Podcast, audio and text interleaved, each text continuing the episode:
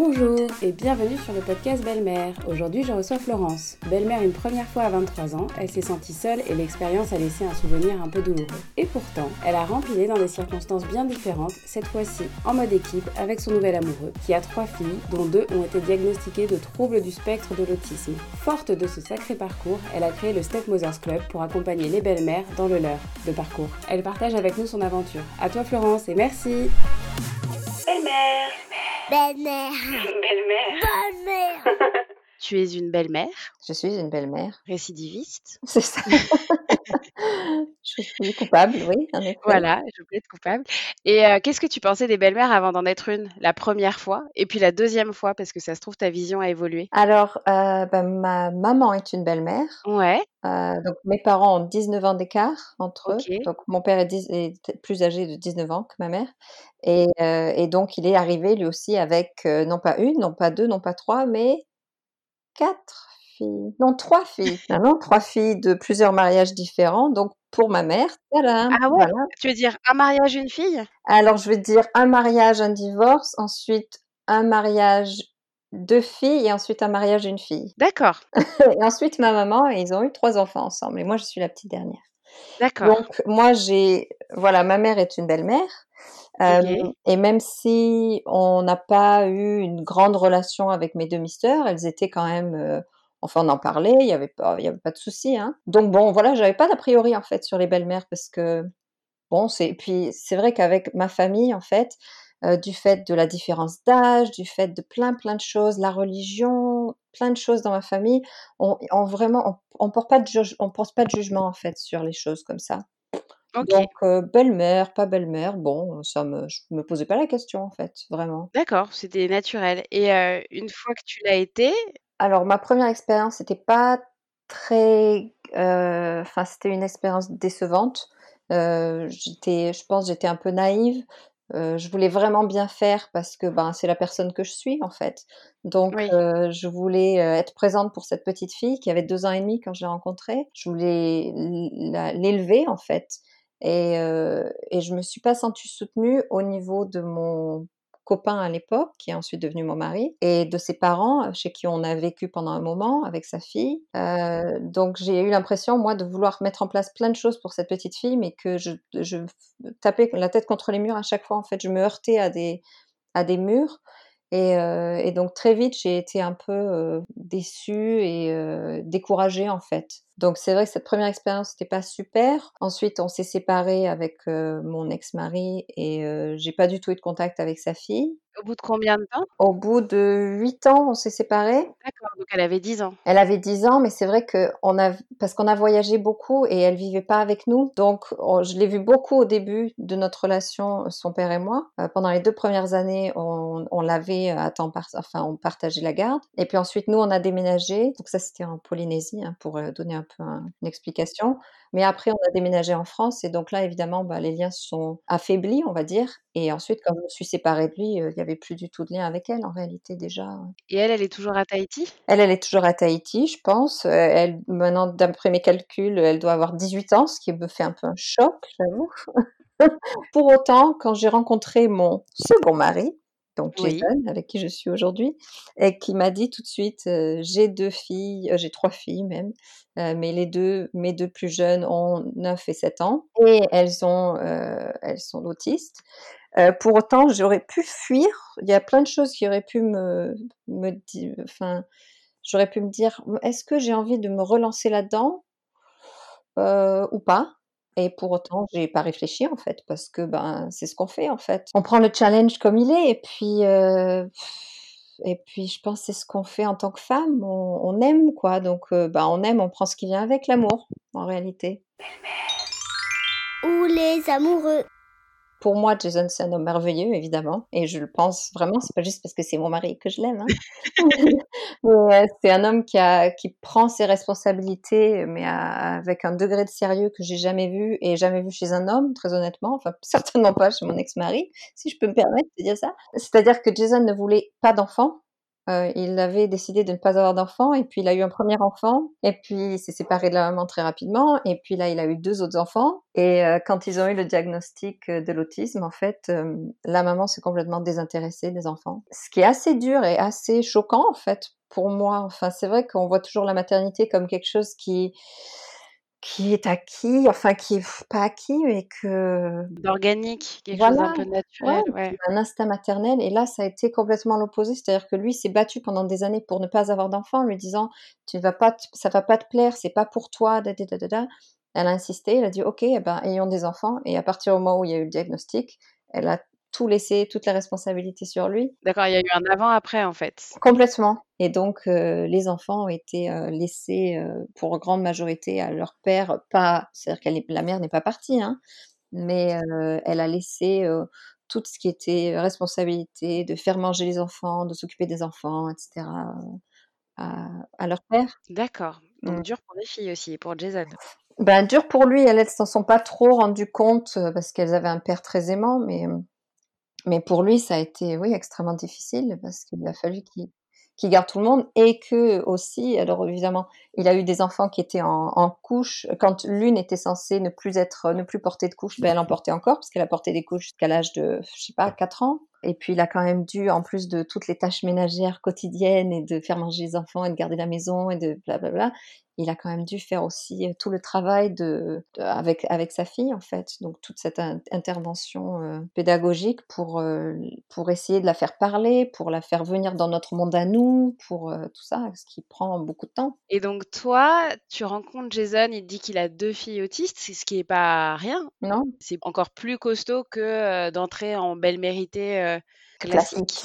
C'est ça, classique. Est-ce que ça faisait partie de ce qui t'a séduit chez lui? Justement, cette manière d'être papa de 2 petites filles autistes? Ah oui, complètement. Ouais, je sais pas comment dire, ce heu, bah, ce charisme presque de de porter tout ça, heu, tout seul, quoi et c'est vrai que quand, quand il m'a dit que C'est sa cape de super-héros, en fait, qui t'a C'est plu? ça, c'est un peu ça. Il la montre pas, hein, il est pas il est pas, hem, prétentieux, il a vraiment du mal à accepter les compliments et il a du mal quand je lui dis: «Tu sais, ta fille, elle revient de loin, mais c'est grâce à toi» et puis il me dit: «Oh oui, tu sais, c'est grâce à elle, c'est elle qui a fait tout le travail». Oui, mais elle a été accompagnée. Bah, c'est ça.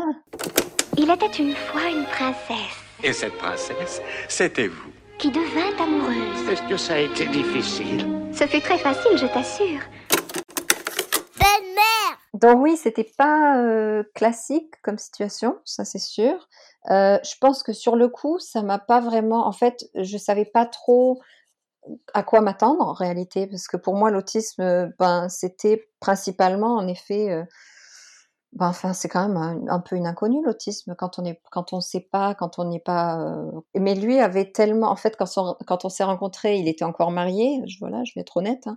Il était pas dans un mariage heureux et mais si déjà, heu, en général, on reste pour les enfants, dans sa situation, c'était absolument impensable de de partir et ne pas être avec ses enfants 24 heures sur 24 parce qu'elles avaient besoin de lui absolument.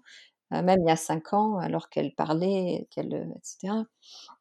Donc heu heu, lui avait presque est très presque plus tourmenté que moi, heu, après notre rencontre parce qu'il me disait: «Mais tu comprends pas, j'ai 2 enfants avec un handicap, en fait» et je Oui. sais pas, peut-être qu'il avait l'impression que, ben, moi aussi j'allais pas assumer et partir, que j'allais pas, vouloir relever le challenge de de l'autisme, je sais pas et c'est vrai qu'après quand j'ai commencé à faire des recherches, avant d'avoir rencontré les filles, avant de leur avoir parlé au téléphone, sur FaceTime et cetera, j'ai un peu fait des recherches et moi, ce que j'ai vu, ça m'a un peu effrayée, mais je me suis dit: «Bon, bah, si c'est comme ça, c'est comme ça». Parce que je voyais ces enfants qui se balancent d'avant en arrière comme ça, qui sont complètement, heu, non-verbaux et cetera. Ce qui Ouais, était tu as pas la situation le le plus dur, en fait. heu, Ouais. Donc finalement, il te proposait, une une vie de belle-mère normale, même si ça avait pas l'air? Voilà, c'est oui, c'était bon, et puis c'était juste, question d'être honnête, en fait. C'est: «Bon, voilà, je te dis tout de suite, voilà ce qui se passe. Si tu veux pas te lancer là-dedans, ben, tu es pas obligé de te lancer là-dedans». Et donc il quitte, sa femme pour toi? Voilà. Enfin pour toi, pour lui aussi. Pour lui, pour lui, oui, c'est ça. J'ai été l'élément déclencheur, on va dire, ouais. Toi, tu le tu le ressens comment? Tu as hâte? Tu es heureuse? Tu es, heu, tu appréhendes? Tout ça à la fois? Ben, moi, quand on s'est rencontrés, ce que je lui ai dit, c'est: «Je veux pas être une maîtresse, en fait. Donc Oui. heu, c'est ça m'intéresse pas de te partager et d'avoir à mentir et tout ça Et lui, il m'a dit non, non, mais je veux pas que tu sois une maîtresse. Je veux, je, je- ça fait des années que je veux plus être avec ma femme. Enfin, ça fait, euh, voilà, euh, hyper longtemps qu'on n'a plus rien à se dire, que, enfin, on n'a rien en commun, etc. Donc, euh, voilà. Et oui, voilà, ça s'est fait. euh, c'est l'amour, quoi. Belle-mère. Et donc, tu as, rencontré les filles? Comment ça s'est passé? Alors, on a commencé tout doucement parce que, ben, on savait tous les deux qu'on voulait rien brusquer, qu'on voulait faire les choses correctement. Et puis, euh, comme évidemment, comme on s'est rencontrés, donc il, a commencé la séparation avec son ex-femme. Donc, euh, il a pu ensuite venir me voir régulièrement. Donc, tout doucement, les filles ont compris, ok, donc papa et maman sont plus ensemble, mais papa vient quand même à la maison pour s'occuper de nous. Euh, donc, ok, ça, ça fonctionne comme ça. Donc, on a toujours nos deux parents. Et donc, quand il était avec elle, euh, nous, on s'appelait évidemment sur FaceTime. Et donc, petit à petit, j'ai commencé à leur dire bonjour et on a commencé à se parler. Et euh, voilà. Et puis, bon, bah, les petites discussions qu'on a avec les enfants quand on veut connecter avec les enfants. Donc, euh, comment c'était l'école euh, Ah, c'est vous regardez quel film? Est-ce que tu as déjà vu celui-là? Dida, dida. Toutes les petites choses normales, quoi. Ta petite, elle t'est apparue dans le paysage à distance Voilà, gentiment, on savait que j'étais là, mais bon, voilà, il n'y avait pas de pression, elles n'étaient pas non plus obligées de m'aimer euh, Ouais. par téléphone. Voilà, on a fait tout doucement, tout doucement. Et puis un jour, euh, je suis venue, euh, je suis allée en Suède, puisque donc les filles vivent en Suède, leur maman est suédoise, elles vont à l'école en Suède. Et je suis donc allée en Suède pour un week-end, pour aller au ski- faire du ski avec les deux filles, Jason et une amie à lui qui était venue avec moi depuis Londres. Et donc c'est là que je les ai rencontrées. Et euh, il, avait, euh, il avait réservé une chambre d'hôtel, mais une grande chambre avec euh, suffisamment de lits pour tout le monde. Et il n'a pas dormi avec moi, il a dormi avec les filles pendant tout le week-end pour que leur routine soit totalement maintenue, qu'il n'y ait pas de... ça y est, il y a Florence, donc maintenant papa dort plus avec nous, qu'est-ce qui se passe? Parce que je savais que ça se passerait pas bien si, si d'un coup je leur enlevais ce qu'elles ont toujours connu en fait. Quand après ça a été son tour de- d'aller s'occuper des filles, ben, cette fois-ci je suis venue avec lui et, et depuis on, on va toujours, on va toujours, euh, on fait la garde alternée, moi et lui ensemble. Parce que vous avez effectivement une particularité dans le, le mode de garde, ça s'appelle le bird nesting, c'est ça? Oui, c'est ça. Alors, est-ce que tu peux euh, m'expliquer un peu mieux? Alors le bird nesting, c'est quand euh, en fait on garde les enfants dans le nid familial. Donc on garde les enfants restent dans la maison familiale ou ça peut être une nouvelle maison, c'est pas forcément la maison dans laquelle ils ont grandi, elles ont grandi ou un appartement. Euh, mais donc les enfants restent dans ce domicile et ce sont les parents qui alternent. Donc au lieu que chaque parent ait un appartement ou une maison et les enfants sont valdingués d'un côté à l'autre, donc une semaine chez maman, le week-end chez papa, et puis il faut déménager, etc. Euh, chez nous, ce sont les enfants qui restent dans la maison et les adultes qui déménagent et emménagent toutes les deux semaines. Donc, en l'occurrence, toi, tu pendules entre Londres et la Suède.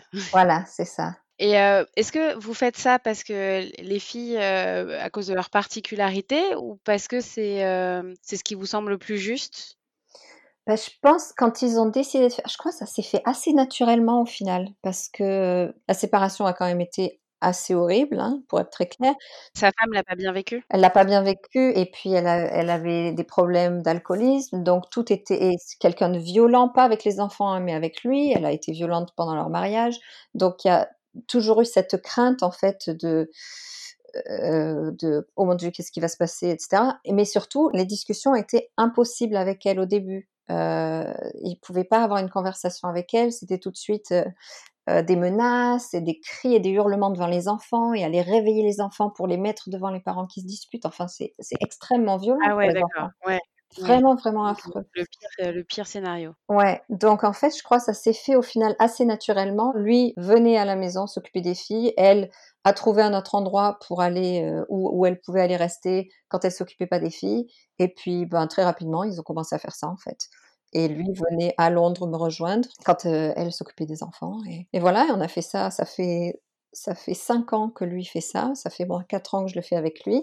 Euh, même si évidemment depuis euh, le Covid, ben on est on s'est relocalisé en Suède depuis le mois de mars parce que On est au milieu, on est dans la forêt, donc c'est quand même un peu plus sain et agréable. Et puis surtout, on voulait pas être bloqué à Londres, à pas pouvoir venir voir les filles. Donc voilà, ça a été un. Puis voilà, maintenant, ça y est, on arrive à, on arrive à avoir des repas ensemble, ce qui est super pour les enfants. C'est très important pour nous euh, de Ouais. d'arriver à leur montrer que, surtout après tout ce qu'elles ont vu, euh, de voir que bon, on arrive à rigoler ensemble, les parents arrivent à faire des blagues sans qu'il y en ait un qui se vexe, etc. Donc Oui, elle a bien évolué aussi, du coup, Ouais, la maman de son côté, elle a, Ouais, elle pas de géant. Toi, ta relation avec les filles, elle est comment? Bah, notre relation, c'est une super relation. Euh, vraiment, Ouais. enfin, à- te plaisent ouais. Des chouettes filles Ouais, elles sont super. C'est vraiment des amours. C'est des, enfin, elles ont évidemment leur petit côté. euh, Enfin, voilà, c'est pas parce que, par exemple, Loulou, euh, avec son autisme, euh, la théorie, c'est que les enfants qui ont de l'autisme ne peuvent pas mentir. Bon, ben ça, c'est pas du tout vrai. Déjà, soyons très clairs. mais, dans à- euh, voilà. Mais à côté de ça, c'est vrai que c'est quelqu'un, elle veut tout bien faire. C'est vraiment une, une fille euh, super, quoi. C'est une belle âme. Et Astrid, c'est la même chose. Elle est un peu plus, bon, elle, elle est un peu plus coquine, mais euh, euh, mais non, elles sont super. Elles sont vraiment chouettes. Elles sont euh, elles sont drôles. On s'entend bien. Et je crois que comme j'ai une relation vraiment fusionnelle d'amour avec mon mari, elles ont vraiment, je suis vraiment une, une extension de lui en réalité. Il n'y a pas vraiment de séparation. Il n'y en a jamais vraiment eu parce qu'il me soutient. C'est vrai que quand on n'a pas le soutien de son partenaire, et ça peut arriver, ça peut être un peu compliqué. Mais c'est vrai que j'ai toujours été soutenue par Jason. Mais je sais que si je suis, euh, si j'en demande trop ou si j'abuse un peu, je sais qu'il a, il a aucun problème à me le dire. Il va me dire Ouais. bon, enfin peut-être tu peux te détendre un peu là, c'est pas bien grave si il se passe ça. Mais il le fait quand vous êtes tous les deux, pas devant les filles? Non, pas devant les filles. Non, non. Ou il me regarde juste. Il me donne des regards et je me dis ah oui d'accord. Mais c'est vrai que du coup la relation se passe bien avec elle et on s'entend hyper bien. On est vraiment une famille. Enfin j'ai aucun. Moi c'est mes filles, je les appelle pas mes belles filles. Quand on parle ensemble, on dit euh, nos filles. C'est l'amour comme il m'a été montré par mes parents en fait. C'est-à-dire que tant qu'on est avec la personne qu'on aime ou les personnes qu'on aime, peu importe où on est, peu importe où on va, peu importe où on vit, peu importe dans quelle maison on vit, appartement, peu importe. Tant qu'on est avec cette personne qui nous rend heureux ou heureuse, bon bah voilà. Et c'est vrai que quand je l'ai rencontré, euh, j'étais à Londres, j'avais bon, j'avais pas une, carrière, hein, j'étais un peu dans un break euh, où je me cherchais. Donc bon bah ça a été un peu peut-être ça a été le bon moment en fait. Et ensuite le moment où j'ai voulu enfin euh, faire quelque chose, bah il m'a soutenu et je lui dis ben voilà je veux faire ça et puis je peux le faire n'importe où. Belle-mère.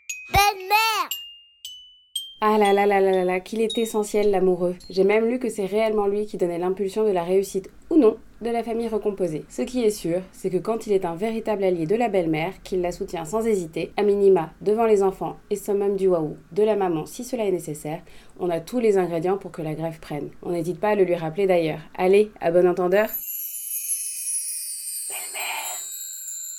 Et donc, tu as créé il y a quelques mois le Step Mothers Club. Ouais. Tu as choisi le mot anglais. Alors j'ai choisi le mot anglais parce que je l'ai créé d'abord en Angleterre et, j'ai toujours voulu le lancer aussi en France. Mais en le, en le lançant en France, euh, j'ai vraiment hésité à traduire Stepmothers ou pas. Mais parce que je sais que Fiona, dans, dans le podcast précédent, en a parlé. C'est vrai que Ouais. en français, on dit belle-mère et belle-mère. Donc Oui. la mère euh, du conjoint et, euh, et la femme du papa, c'est la belle-mère. Alors, je trouve que le podcast belle-mère, c'est super, mais moi, j'a- j'assumais pas du tout euh, le club des belles-mères, en fait. oui, dit comme ça, oui. Je me disais, qu'est-ce qu'on va penser? On va penser que c'est un club de, de mères de conjoints? Oui, non, moi j'ai vachement hésité aussi avec le mot parce que je... mais après je trouve que le- la dualité de ce mot en dit beaucoup sur le, le problème de positionnement aussi. Et je trouve que ça impose un rôle Ouais. pas et step bon euh, Bah, step, c'est to step in, c'est c'est prendre le relais en fait de la mère. Donc euh, moi, comme je vis beaucoup en anglais en fait, donc euh, ça me choque pas. Je trouve que ça a du sens. Apparemment, en suédois, on appelle ça les mamans en plastique. c'est pas beaucoup mieux. Apparemment, la traduction, c'est la maman en plastique. C'est quand même fou, non? C'est intéressant parce que en discutant avec des, des euh, clientes en Angleterre de mon coaching pour belle-mère, de famille recomposée, on peut appeler ça, euh, c'est vrai qu'il y en a, il y a certaines femmes qui ne se considèrent pas comme belle-mère parce que, donc comme stepmothers, parce que euh, elles m'ont dit, ben, en fait, euh, je suis avec mon copain depuis trois ans, mais on n'est pas mariés ou on vit pas ensemble. Donc pour moi, je suis pas belle-mère de ses enfants. Pourtant, je passe du temps avec ses enfants, je les connais bien, etc., etc.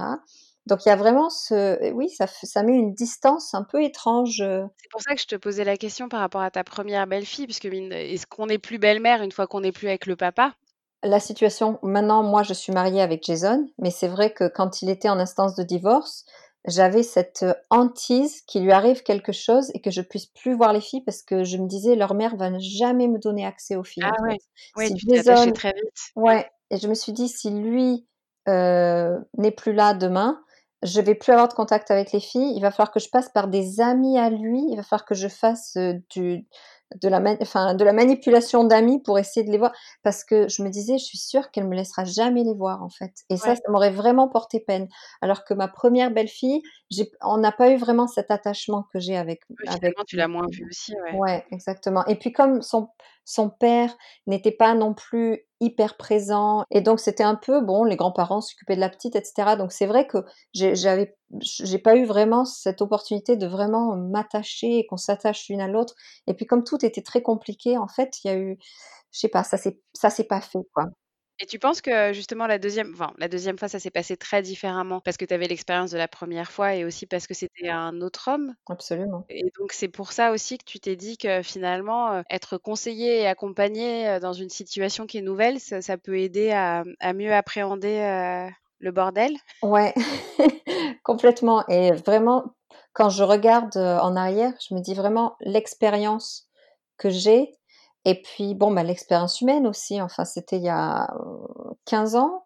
Euh, donc, j'ai grandi, euh, j'ai, enfin voilà, j'ai mûri moi aussi. J'ai 38 ans aujourd'hui, j'en avais 23 à l'époque. euh, Ouais, ah une- mais c'est ça, et je suis une personne vraiment différente maintenant. ouais. Et, et, et l'expérience que j'ai acquis de la vie, mais aussi l'expérience que j'ai acquis de cette, de cette expérience, de oui, bah, oui, de cette expérience, en tant que belle-mère, oui, ça m'a ça m'a ouvert les yeux sur plein de choses et je pense que c'est vraiment ce qui manque aujourd'hui pour tellement de femmes qui sont belles-mères, c'est un accompagnement. C'est parce qu'on a des questions, mais enfin, on peut appeler qui? Si on si on n'a pas une belle-mère dans notre entourage qui peut nous donner des réponses ou qui peut juste, heu, nous dire: «Ah bah, oui, oui, je comprends tout à fait parce que je suis passée par là». On a qui? Alors on peut demander à notre mère, mais bon, enfin, voilà, elle en sait rien, quoi. Et puis nos amis qui ont des enfants, ben, c'est pas la même chose, en fait. On n'est pas une mère comme on est une belle-mère. On n'élève pas les enfants de la même façon. On a plus de distance quand on est une belle-mère que quand on est une mère. C'est un peu comme, heu, ma sœur avec sa fille et moi avec ma nièce. C'est-à-dire qu'il y a plein de choses, heu, qui sont différentes, quoi. Belle-mère. C'est vraiment la phrase qui me dépasse, moi. Tu savais à quoi t'attendre? Ah ben, petit 1, non, je ne savais pas. Tu savais, heu, dans quoi tu t'embarquais? Non. Et même moi qui le savais, je le savais pas. Même moi la deuxième fois, bah, pour autant non, en fait. Parce que, ben, voilà, de même qu'on peut avoir 2 enfants totalement différents, ben, on peut avoir 2 expériences de belle-mère totalement différentes. Il y a un truc, heu, il y a vraiment une image désastreuse de la belle-mère, heu, qui est complètement sexiste. Fiona avait utilisé ce mot, je crois que je l'ai gardé. C'est que finalement la belle-mère est la preuve de l'échec de la famille 1. Même si, heu, alors le divorce se passe, les enfants, heu, voient donc la séparation de leurs parents, donc leur cellule familiale se brise, d'un coup tout change et là, même s'ils avaient un peu l'espoir que leurs parents se remettent ensemble, là, boum, la belle-mère arrive, maintenant c'est mort, il va rien se passer. Donc en plus d'arriver dans dans un peu un champ de mine parfois, on sait pas trop, heu, où on met le pied. Il y a toutes ces choses-là qui qui se mettent en plus. Heu, les enfants qui qui se disent: «Ah bah, ouais, c'est ta faute», en fait, ils étaient presque en train de se remettre ensemble ou bien, heu, les enfants qui veulent rester loyaux envers envers leur maman, ce qui est évidemment normal et ce qui peut être un peu difficile. Moi, je me rappelle, les le seul petit incident que j'ai eu alors on a eu 2 petits incidents petits incidents, c'était pas bien méchant. Mais le 1er, c'était avec Astrid, hem, à qui j'ai dit quelque chose comme, je sais pas, heu: «Ah, tu rangeras ça quand tu as fini» ou bien, heu: «Attention dadi dada» et là, elle m'a répondu, heu: «Oui, tu ne me donnes pas d'ordre». Ah oui. Bon et mais le problème pour elle, c'est que son père l'a entendu. Alors moi, j'étais un peu abasourdie comme ça, je me suis dit: «Ah, alors comment je réagis à ça?» mais son père l'a entendu et il lui a dit: «Alors, Florence te donne pas d'ordre, mais elle te dit quelque chose que tu vas faire. Et Florence est une adulte et c'est une adulte qui te veut du bien. Donc, et en plus, c'est quelqu'un en qui moi j'ai confiance. Donc, euh, donc tu l'écoutes et tu fais ce qu'elle te dit en fait. Ah ouais, t'as une top qualité de petite amie, enfin de mari. Ah oui, ah oui, non, top qualité. Il fait la cuisine Ah oui. aussi. Alors Ah vraiment, ouais, ouais, ah ouais, t'as un bon modèle. Et euh, je veux juste te parler d'une deuxième petite anecdote parce que je pense que on n'en a pas encore parlé vraiment de comment on appelle la belle-maman. Donc on était en vacances et on était au bord de la piscine et les filles venaient de se faire une copine, une petite, une petite fille qui restait aussi euh, dans l'hôtel où on était. Et euh, donc Jason est sur son transat, moi je suis sur mon transat, en train de lire un livre, tranquille. Les filles sont dans la piscine avec leur nouvelle copine. Et la copine dit à Astrid, est-ce que tu as des lunettes pour aller sous l'eau? Et Astrid, et Astrid lui répond, oui, attends, je vais demander à ma babysitter d'aller les chercher. Oh les miennes. Alors là, on s'est quand même, on n'écoutait pas, mais quand même, on s'est un peu regardé avec Jason. On s'est dit, mais qu'est-ce qui se passe? On s'est vraiment regardé avec des yeux tout ronds. Et surtout, j'ai vu les parents de la petite qui nous ont regardés tous les deux en se disant, ah d'accord, le papa est parti en vacances avec la babysitter et le papa couche avec la babysitter. D'accord, donc ça, tu penses, c'est lié à la différence d'âge du coup, non? Je sais pas. Et alors, c'est quand même, ça m'a un peu pris de court. Interloqué, ouais, je comprends. Donc j'ai été chercher les lunettes et elle est, Ah elle quand est- même? Oui, oui, bien Tu sûr. lui as pas mis la tête sous l'eau du coup? Ok, Non, non, non. bravo.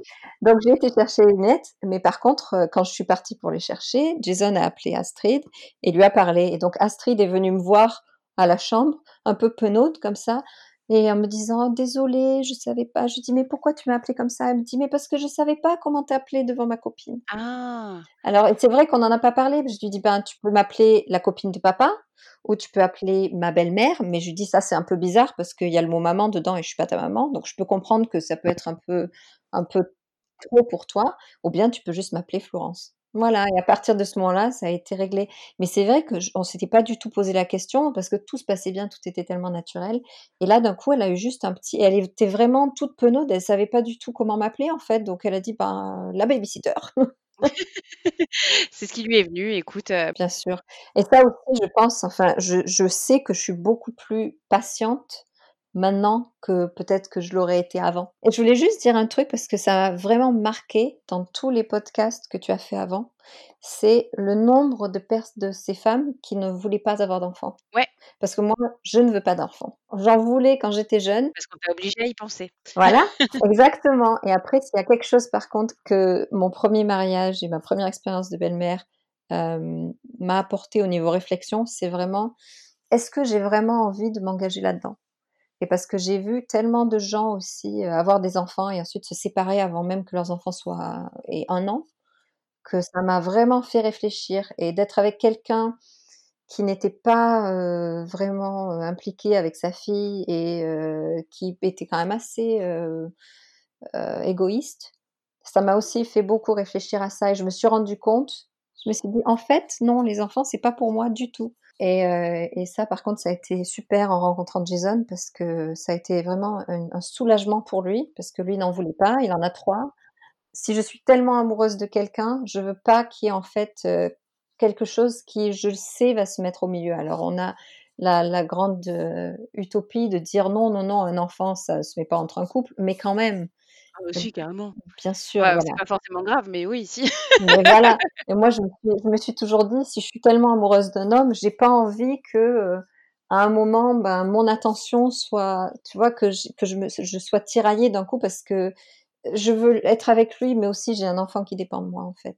Et t'as pas du tout ce sentiment-là avec ses filles? Non, pas de jalousie, pas de, non. Et puis aussi, enfin, c'est un truc un peu fou, mais je sais que mon corps physiquement n'est pas fait pour avoir un enfant. Je, je trouve ça magnifique, hein, une femme enceinte, et j'adore les bébés. Et quand, même si moi je veux pas d'enfant, si quelqu'un me dit on va avoir un enfant, super. Si c'est ce que vous voulez, parfait, ouais, génial. Les photos de bébés de nos copains, je, je suis à fond, j'adore. Mais, euh, mais Pas non, pour toi. Physiquement, je non, il y a un truc, je sais que non. Et pourtant, malgré tout ça, Jason m'a dit plus d'une fois, il me dit, tu sais, j'en veux vraiment pas, mais si un jour tu changes d'avis, on Oh, peut. hein. je dis, non mais ça va pas ou quoi?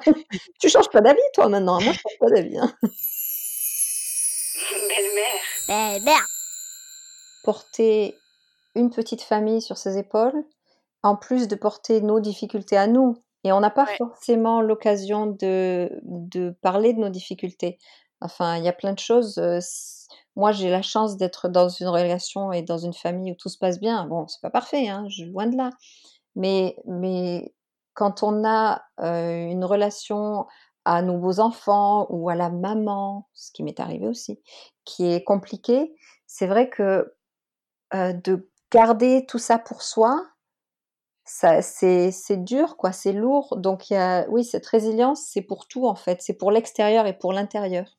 Et moi, je, je dis souvent aussi que si on se donne pas un peu de- d'amour de temps en temps à soi, on peut pas donner plus d'amour aux autres.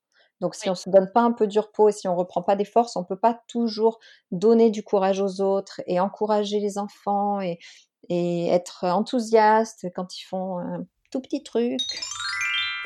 Tips de belle-mère. Petite définition de la résilience. Aptitude d'un individu à se construire et à vivre de manière satisfaisante en dépit de circonstances traumatiques. Devenu un peu mot fourre-tout, avoir cette capacité quand on est belle-mère peut être bien utile quand on est sursollicité de toutes parts par les circonstances. Même si on ne parle pas forcément de traumatisme, on est bien d'accord. Alors, on respire. On s'imagine être une rivière des montagnes qui certes se heurte à des rochers et des petits poissons, mais qui ne bouge pas de son cours. Elle reste déterre. Belle-mère.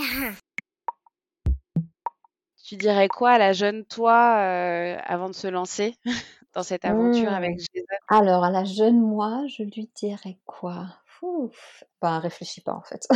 si tu réfléchis trop, tu vas pas le faire. Je fais aussi une petite question sur la projection dans 10 ans. Euh, ce sont de jeunes adultes. Oh. T'imagines euh, comment justement votre relation? Alors, euh, du fait de, du fait de l'autisme, je pense que on aura toujours une relation proche, une, une relation forte, parce que géographiquement, on devra être prêt en fait.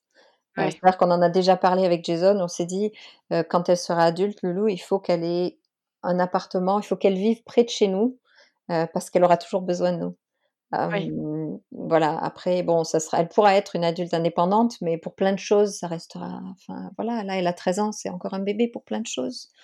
Donc, donc la, la relation sera toujours forte dans tous les cas. Et avec Astrid aussi, je pense. Astrid, ça pourrait évoluer en. Hmm, elle pourrait devenir un peu euh, ado ingrate. Elle a un peu le, le potentiel. Donc- devenir plus compliqué. Ouais, elle peut être un peu plus compliquée à 21 ans, j'avoue, euh, mais toujours proche. Merci beaucoup à Florence pour ce témoignage riche avec des conseils inclus. Personnellement, j'ai adoré la force de son histoire avec Jason. Et vous? Pour soutenir Belle-Mère, vous savez sûrement comment faire, mais au cas où, je vous le rappelle. Des commentaires gentils et sincères et des étoiles sur les plateformes d'écoute. Si vous voulez prolonger le kiff de BM, vous pouvez suivre l'Instagram belle.mère.podcast avec Belle-Mère au pluriel. A très bientôt pour de nouveaux témoignages et gros, gros, gros, gros bisous